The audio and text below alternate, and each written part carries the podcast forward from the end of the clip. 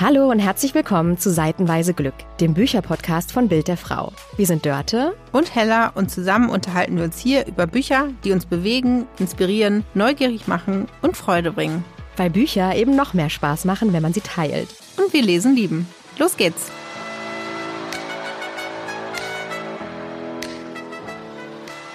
Herzlich willkommen zu einer neuen Folge von Seitenweise Glück. Wir freuen uns, dass ihr wieder zuhört. Und hallo, liebe Dörte. Schön, dass wir wieder über Bücher sprechen. Hallo, liebe Hella. Ich freue mich auch sehr.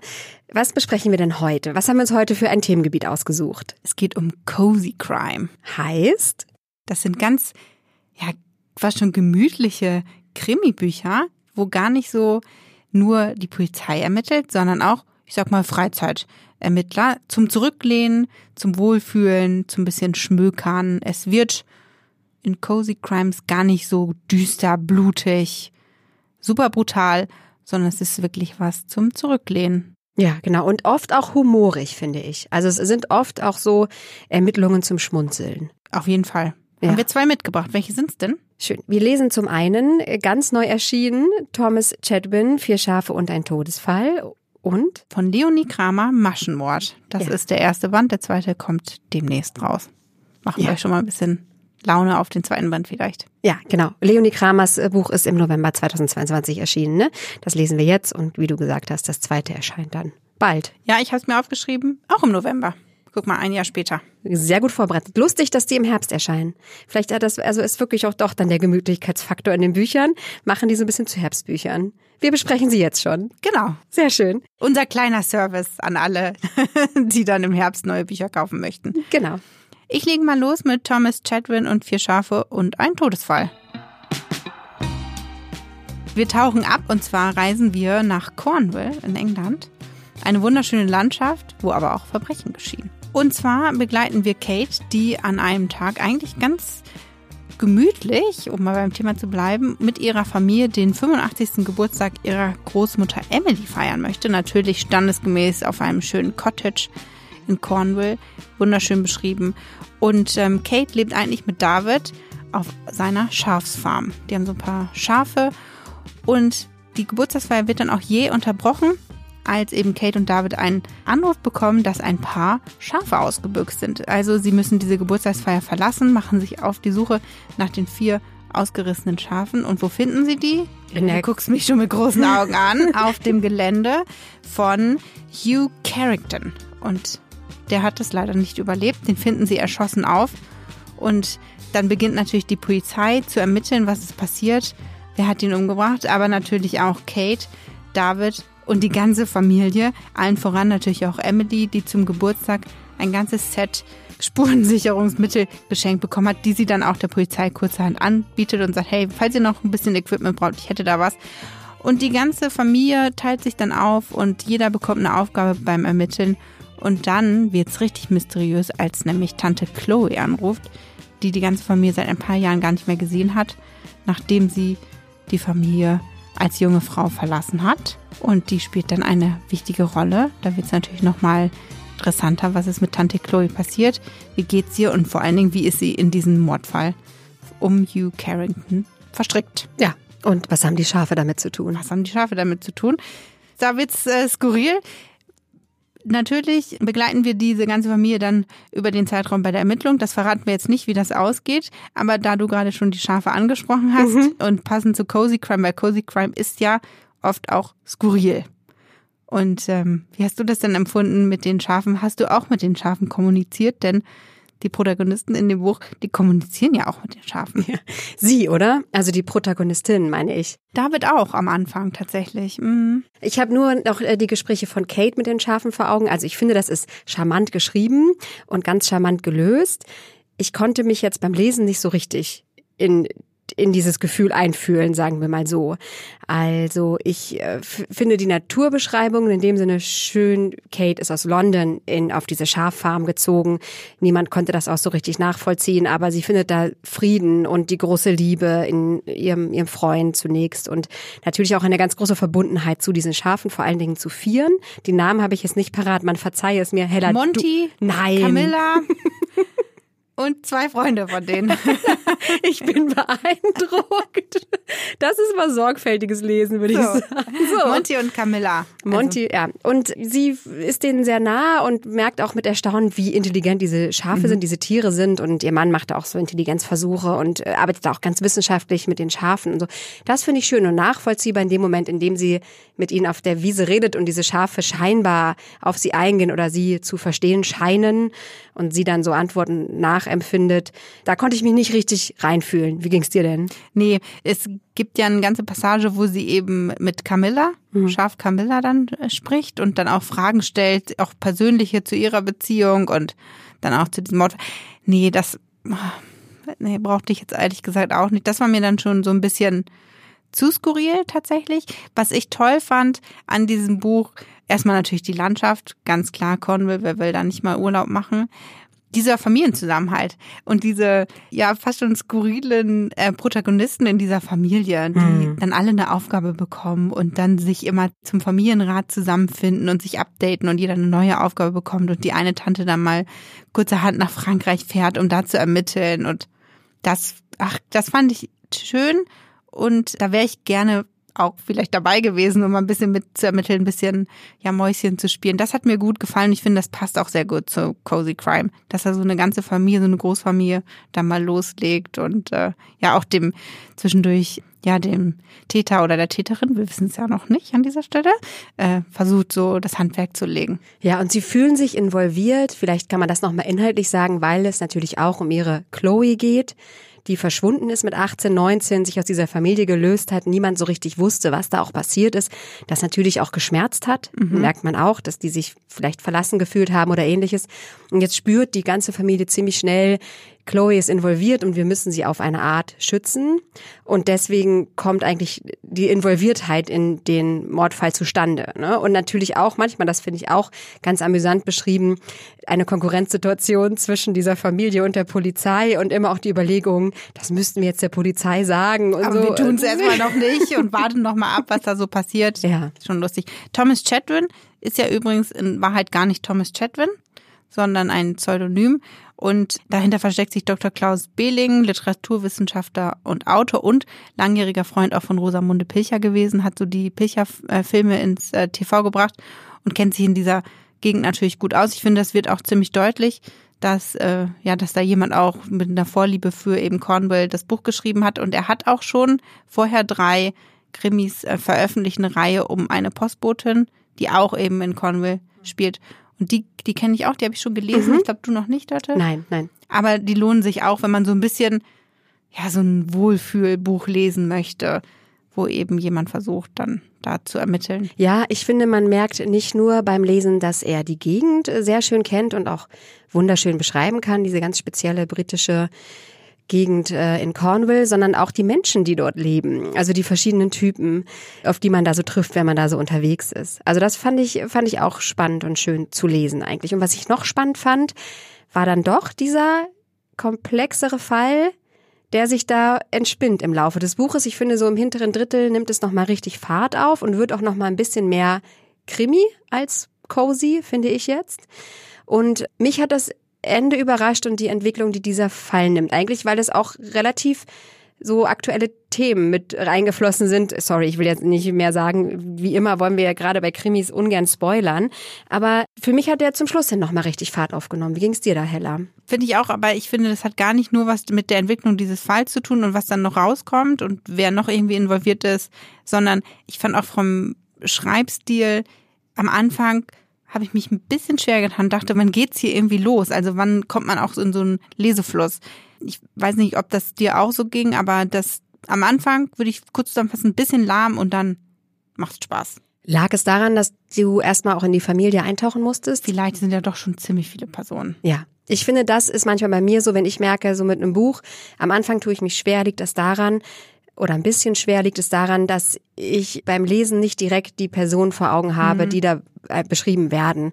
Und äh, das lässt einen noch nicht so zu Hause fühlen in einem Roman, das finde ich. Weil du immer noch über, wer war jetzt das, welche Rolle, welchen Zusammenhang, äh, sind die jetzt verwandt oder sind sie angeheiratet oder jemand aus dem Dorf oder Polizei? Das, äh, das stimmt. Das Problem, und da würde ich jetzt mal vorweggreifen, hatte ich beim Maschenmord auch. Absolut. Und das lustigerweise äh, ging mir das noch mehr so als bei Vier Schaf und ein Todesfall, wenn ich ehrlich bin. Dann gehen wir doch über zum nächsten Buch und bevor wir damit starten, könnte hier Werbung kommen. Und jetzt ist sie auch schon wieder vorbei. Los geht's mit unserem zweiten Buch, Leonie Kramer, Maschenmord. Untertitel Der Handarbeitsclub ermittelt. Geschrieben von Leonie Kramer, auch das ein Pseudonym. Vielleicht können wir da gleich nochmal drüber sprechen, wenn wir zusammengefasst haben. Mich interessiert das. Warum schreiben viele Schriftstellerinnen unter Pseudonym? Ich, ich finde, wir sollten da nochmal mit jemandem drüber sprechen, weil mir ist das jetzt auch bei den beiden wieder aufgefallen. Wenn man dann mal googelt und schaut, stellt man oft fest, ach Mensch, ist ein Pseudonym und warum? Und wir sehen sie ja auch. Ja. Beide in den Büchern. Also hier sind Fotos abgedruckt. Und man kann ja auch ziemlich easy rausfinden, wer sich dahinter versteckt. Ja, ja. Da müssen wir, da müssen wir mal ermitteln. Genau, da ermitteln wir mal. Ohne zu stricken. Um Stricken geht's nämlich ähm, hier sehr viel. Leonie Kramer ist eigentlich Christine Ziegler, dazu komme ich gleich nochmal. Der Maschenmord ist erschienen im November 2022 und dieses Buch beginnt mit Tim Wallenstein. Tim Wallenstein ist Kommissar. Er ist von Köln gerade nach Bayern gezogen, in die Gegend rund um das kleine, beschauliche Madelfingen. Es wird äh, im ersten Kapitel schon ein bisschen klar, er flieht vor irgendetwas Dunklem, was da in seiner Vergangenheit passiert ist. Ich gehe davon aus, dass wir mehr dazu dann im zweiten Teil auch nochmal erfahren. Er lässt sich auf jeden Fall von Köln nach Bayern versetzen, kommt dort an und sein erster Arbeitstag beginnt mit einem Mord. Eine Leiche wurde gefunden im örtlichen Strickladen Wollust in Madelfingen. Sie wurde erwürgt mit einem Strickschal, der zu allem Überdruss auch noch nicht handwerklich gut gemacht war. Alle sind davon geschockt, also natürlich von dem Mord, nicht von dem handwerklich schlecht gemachten Strickschal, ja, obwohl das auch, ja. obwohl es auch für Entsetzen sorgt. Und Tim Wallenstein wird dann natürlich direkt hingerufen, muss an seinem ersten Arbeitstag nicht nur diesen frischen Mordfall untersuchen, sondern wird auch äh, konfrontiert, würde ich mal sagen, mit all den Menschen, die in Madelfing rund um diesen Strickladen unterwegs sind. Unter anderem auch mit dem Madelfinger Krimi- und Handarbeitsclub, kurz MKHC. Das ist ein nettes Ründchen äh, von Damen, die sich in diesem Wollladen, in diesem Strickladen äh, einmal die Woche treffen und nicht nur zusammen handwerken, sondern auch über Krimis sprechen, die sie äh, gerade so lesen oder gern gelesen haben. Bisschen wie wir Heller, nur wir stricken nicht, ne? So, das können wir auch noch machen. Lass uns mal überlegen. Auf jeden Fall sind diese Frauen natürlich auch Profis, äh, was Kriminologie angeht. Und sie stehen sofort bereit, um Tim Wallenstein zur Seite zu stehen bei seinen Ermittlungen, was wahrscheinlich auch daran liegt, dass er, glaube ich, außerordentlich gut aussehend ist. Zumindest wird er so beschrieben. naja, und Tim Wallenstein versucht also, sich da einzufinden in die Ermittlungen und es geht los. Und natürlich fragen sich alle, warum wurde Nicole, Mitarbeiterin in diesem Strickladen, ermordet. Ariadne Schäfer ist die Besitzerin des Wollladens und ist nicht nur auch sehr gut aussehend, sondern äh, auch geheimnisvoll. Und so versucht sich Tim Wallenstein seinen Weg durch die Verstrickungen in diesem Fall zu bahnen. Und liebe Hella, ich fand es äh, wirklich lustig, dass irgendwie beide Bücher so viel mit Wolle zu tun hatten.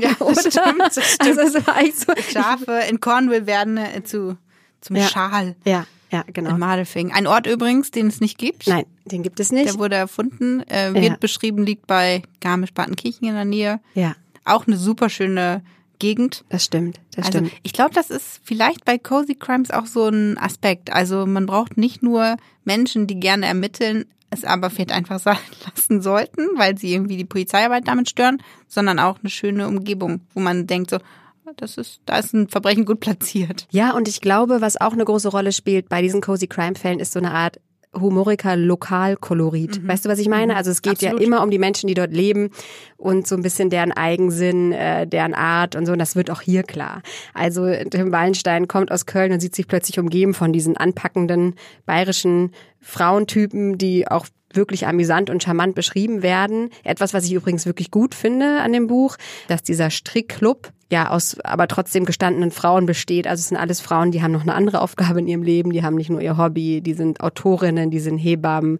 ne, die sind äh, Polizistinnen, die hochschwanger noch mitermitteln und so weiter. Also das äh, ist mir sehr positiv aufgefallen, dass ich die ähm, dann doch Madelfing als einigermaßen emanzipiert gelesen habe. Findest du denn eigentlich, dass man eine Vorliebe für ja, Ha- Handarbeit haben sollte, vielleicht auch stricken können muss, um da zu folgen? Nein, finde ich gar nicht. Also ich finde, das ist natürlich der rote Faden der sich durch dieses Buch zieht. Das bietet sich auch total an, weil sowas wie Kapitel zu überschreiben mit, weiß ich auch nicht, Maschen aufnehmen ist wichtig für Mordermittlungen und ein schönen Schal in die Tüte gesprochen mhm. jetzt. Ne? Also das, das zieht sich natürlich durch das Buch und ich finde, thematisch kann man da ganz toll auch nett Wortspiele machen, so. Aber man muss sich nicht auskennen mit Handarbeit. Ich finde, es wird auch nett beschrieben, was diese Handarbeit für die, die Damen da bedeutet und wie sie sie entspannt und auch, dass sie darüber einfach sich verbinden und sich verbunden fühlen. Aber meiner Meinung nach muss man nicht stricken können. Wie ging's dir? Ich habe das irgendwie ein bisschen anders wahrgenommen. Also ja? ich habe schon gedacht, wenn man jetzt überhaupt kein Faible für irgendwas mit Wolle hat, könnte es streckenweise ein bisschen langweilig sein. Ach, interessant. Ich fand übrigens auch, ist ja vorne angekündigt auf dem Titel, der Handarbeitsclub ermittelt. Ich fand, die hätten noch ein bisschen mehr ermitteln können, ehrlich gesagt. Ich fand das äh, nicht so richtig ausgewogen zwischen dem Herrn Wallenstein und dem Handarbeitsclub, ehrlich gesagt. Aber schon bessere Zusammenarbeit als bei Vier Schafe und ein Todesfall. Ja, weil ähm, im Maschenmord ja die Damen gewillt sind, auch das weiterzugeben, was sie herausfinden. Ja, und das Gefühl haben, die Polizei macht gute Arbeit ja, und wir genau. unterstützen genau. ungefragt.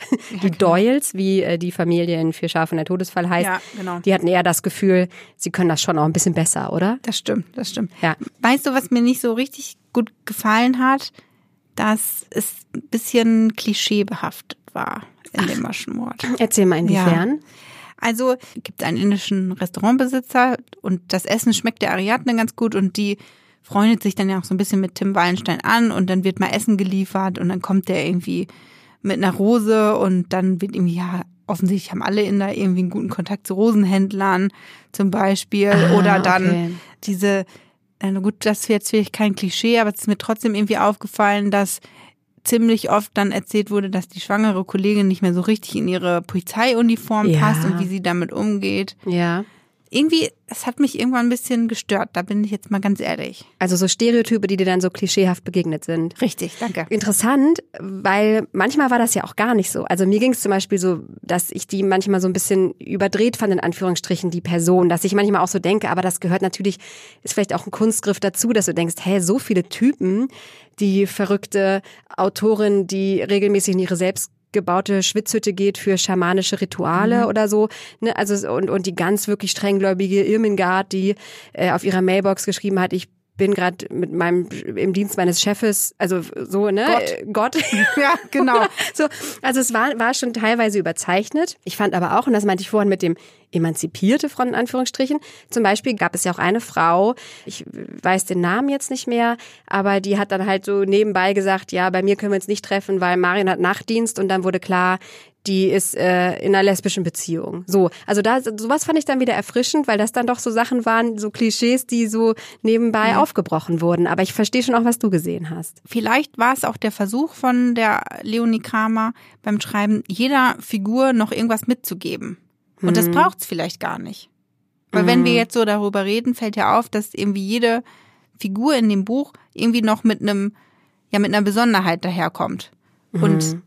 Vielleicht äh, ist das das Problem, dass eben der Inder dann noch die Rose braucht oder die schwangere Kollegin nicht mehr in die Klamotten passt. Und was war eigentlich mit der Gerichtsmedizinerin los? Die gibt dem Tim Wallenstein jedes Mal, wenn sie ihn sieht, einen Klaps auf dem Hintern. Und er so, hups, wurde ich gerade sexuell belästigt? Ja. ja. Und das meine ich. Ich glaube, da war noch der Versuch, also ich möchte mhm. hier jetzt nichts unterstellen, aber ich glaube, da war noch der Versuch, dann nochmal irgendwie noch einen, einen Dreh reinzubringen. Und das mhm. hätte es nicht gebraucht. Ja, es ist sehr dicht. Was die Charaktere und die Figuren ja. angeht, ja, verstehe, was du meinst. Und wenn man sich erstmal auf was eingeschossen hat, um mal beim Thema Krimi auch in der mhm. Wortwahl zu bleiben, dann fällt einem das natürlich viel mehr auf. So, mir ist das dann durch, beim Lesen halt durchweg aufgefallen. Mhm. Ich krieg das dann auch ehrlich gesagt so schlecht wieder aus meinem Kopf raus, wenn da erstmal sich was festgesetzt hat. Ja, kann ich verstehen. Das ging mir, um ehrlich zu sein, da nicht ganz so doll so. Ich hatte manchmal zum Beispiel, wenn wir, wir springen jetzt mal zurück zum ersten Buch, wenn mhm. wir sie schon direkt vergleichen, äh, worauf ich mich ein bisschen eingeschossen hatte bei Vier Schafe und ein Todesfall, dass ich diesen Familienzusammenhalt schon auch so wahrgenommen habe, dass ich aber beim Lesen immer gedacht hatte, manchmal sind die auch gemein zueinander und haben so ein bisschen so einen Familie halt, ne? Ja, aber manchmal das war sie waren so hatten manchmal so einen kleinen Dünkel, weißt du, wie ich meine? Also, das waren natürlich alles sehr gebildete Menschen in dieser Familie und ein Bischof war dabei, den haben sie dann immer ihre die bischöfliche Hoheit genannt und dann war ich manchmal nicht so sicher, ist das jetzt lustig gemeint oder sarkastisch und gleichzeitig gab es dann so ein, zwei Familienmitglieder, die schwarzen Schafe, in Ja, es gab Anführungsstrichen. einen Cousin, Handwerker. Ja, genau. Den haben sie irgendwie gar nicht. Der hat immer gesagt, ja, was mit mir? Ach ja, für dich finden wir schon Ja. noch eine Aufgabe. Und seine Mutter, die Anne, die dann auch immer eher so ein bisschen tollpatschig und unbeholfen war und ein bisschen waren die fast manchmal so gemein zu denen. Also das ist mir zum Beispiel, da ging mir so im ersten Buch, dass ich dachte, ach Mann, also ja, okay, ihr könntet äh, zu denen jetzt auch ein bisschen netter Ja. sein, auch wenn die jetzt nicht so, ein, so einen Posten bekleiden, wie ihr es euch vielleicht wünschen würdet für sie oder so. Ach, lustig. Aber guck mal, das ist ja interessant. Vielleicht ist es das, was Cozy Crime auch so ausmacht, dass man eher so in menschliche Zusammenhänge noch mehr eintaucht, als jetzt in den Kriminalfall, um den herum da Ja. vermittelt wird. Ja, vielleicht ist es auch gewollt, weil es ja eben das dir im Zweifel dieses Gefühl von ich finde mich da wieder, dieses Wohlfühl, diesen Wohlfühlaspekt dann eben auch mitbringt. Oder man hat Lust bekommt, wie du, wie es dir mit den Doyles ging, äh, einfach da mitzuermitteln und Teil Ja. davon zu sein, weil äh, was da auch im Vordergrund steht, ist ja nicht das Können des Kommissars äh, in dem Fall oder der Polizei, wie bei vielen anderen Krimis, sondern eher dieses gemeinsam und anpacken und wir schaffen das und man ist zusammen stark. Also das ist vielleicht auch der Gemütlichkeitsfaktor, der damit reinspielt, nicht so sehr das Setting in irgendwie tollen Landschaften oder sowas, sondern vielmehr dieses wir sind zusammen und wuppen das so. Bei beiden Büchern kommt man übrigens ziemlich spät erst auf die Schliche, wer dafür das Verbrechen verantwortlich ist. Das Ja. fand ich gut. Fand ich auch. Fand ich auch und beide Male auch überraschende Ja. Twists, wie ich finde. Absolut. Bevor uns die Zeit wegläuft, wolltest du noch über das Pseudonym sprechen, ne? Ja, Leonie Kramer ist Christine Ziegler, auch ein Pseudonym. Und die Christine Ziegler ist eine bekannte Autorin, die, ich glaube, auch so Jugendbücher und Kinderbücher auch schreibt. Und da habe ich auch gedacht, das ist ja lustig. Warum dann, also warum wählt sie dann für einen Krimi einen anderen Namen? Vielleicht Kann ich um dir einfach. sagen. Ja, sag mal. Beziehungsweise, was heißt, kann ich dir sagen? Ich? Ich habe das, ich habe auch mal ein bisschen recherchiert und die hat, hat sich dazu geäußert und hat gesagt, das ist eben ihr erster Krimi und dafür hat sie sich dann einen neuen Namen überlegt, wahrscheinlich, weil es ein Genrebruch ist. Und das ist jetzt auch nicht komplett ausgedacht, dieser Name, sondern der hat schon was mit ihr zu tun. Ihr Opa hieß Leo und Kramer ist der Lieblingsberg ihrer Lieblingsoma. Ja, und von ihrer Oma hat sie auch stricken gelernt. So, also da Ja. schließt sich dann irgendwie schon der Kreis. Ja, okay. War okay. interessant, ne? Dass, dass man da dann, wenn es ein anderes Genre ist, dann einen anderen Namen sich auch überlegt. Ja. In dem Buch ist übrigens hinten auch die Anleitung für die, die Mordwaffe. Ehrlich, ach, das ist genau. Ich habe nur, ich habe überflogen die Strickanleitung. Ja. Das ist dann der grüne Schal, die Richtig. Mordwaffe. Ach herrje. Richtig. Okay. Genau. Wer also nachstricken möchte, Ja. kann das tun. Noch eine ganz kleine Anmerkung, was ich positiv fand, auch in dem Krimi von Leonie Kramer, war so ein bisschen die Zeichnung von den Tim Wallenstein, der einzige männliche Protagonist in dem Buch, würde ich sagen. Alle anderen Männer spielen da so eher Nebenrollen. Ähm, und er ist ja erstmal völlig überfahren von der Frauen. Power oder ja, ist ein bisschen altmodisches Wort, aber er ist völlig überfahren von diesen anpackenden Frauen, die ihm da gegenüberstehen und so und auch äh, davon, wie sie ihn sehen eigentlich, ne, als oh, der gut aussehende Kommissar, na, kommen Sie mal her, lassen Sie uns mal zusammen ermitteln, ein bisschen, ne, so gehen ja einige daran auch. Das fand ich zum Beispiel eine interessante Darstellung, weil er auch eher so ein bisschen der verunsicherte Ermittlertyp ist und nicht äh, der Draufgänger, der da zupackend hinkommt und sagt, so also wollen wir mal, sondern ich fand es einen ganz äh, spannenden männlichen Typ. Ja, vor allen Dingen, weil man das ja oft auch andersrum schon gelesen hat. Ne? Genau, genau. Und das auch fand ich jetzt auch außerhalb von äh, Klischees und Stereotyp beschrieben. Guck mal. Ja, so eine. Mischung so aus allem. Hella, Vergleichsfrage Ja, schieß los. von mir an dich. Wir sprechen über Cozy Crime, gemütliche Kriminalfälle. In welchem Buch hast du dich gemütlicher gefühlt? In dem Buch von Thomas Chatwin, Vier Schafe und ein Todeswoll.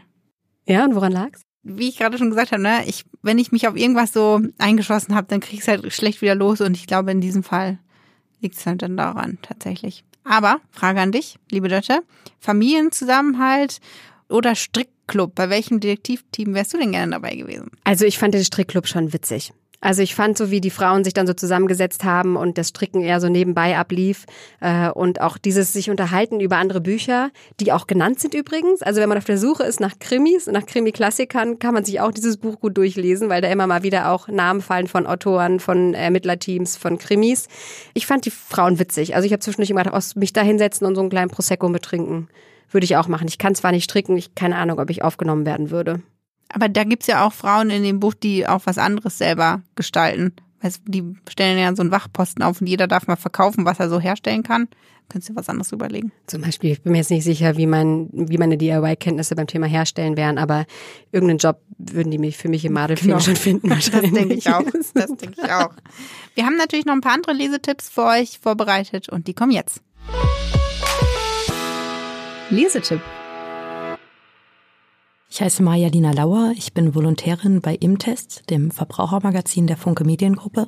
Und es gibt ein Buch, das ich, wann immer ich es in die Finger nehme, noch am selben Tag durchlesen muss. Das Buch heißt Halbschatten, es kommt von Uwe Timm. Wir folgen darin einem namenlosen Erzähler über den Berliner Invalidenfriedhof. Schwerpunkt ist die Geschichte einer Toten, Marga von Etzdorf, eine deutsche Fliegerin. Ihre Geschichte ist das Kernstück des Buchs, aber nicht von der Präsenz, wie es jetzt in einem klassischen Roman wäre. Wir hören die Stimmen von unglaublich vielen Menschen, vielen Toten und dabei wird quasi ein Epochenbild gezeichnet, ein Querschnitt durch die Geschichte in einer fast schon lyrischen Schlichtheit, die mich sehr fasziniert hat.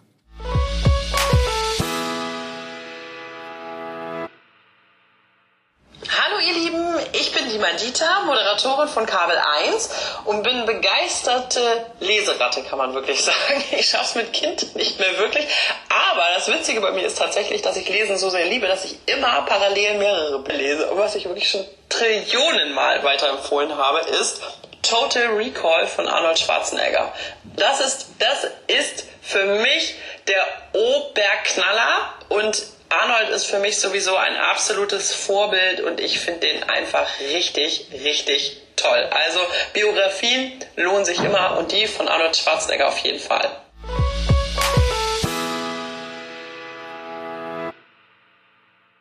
Biografien finde ich auch spannend, kann man auch ganz gut lesen. Ja, und sind auch gerade super aktuell, finde ich. Gibt auch gerade ganz viele Biopics auf Netflix und so.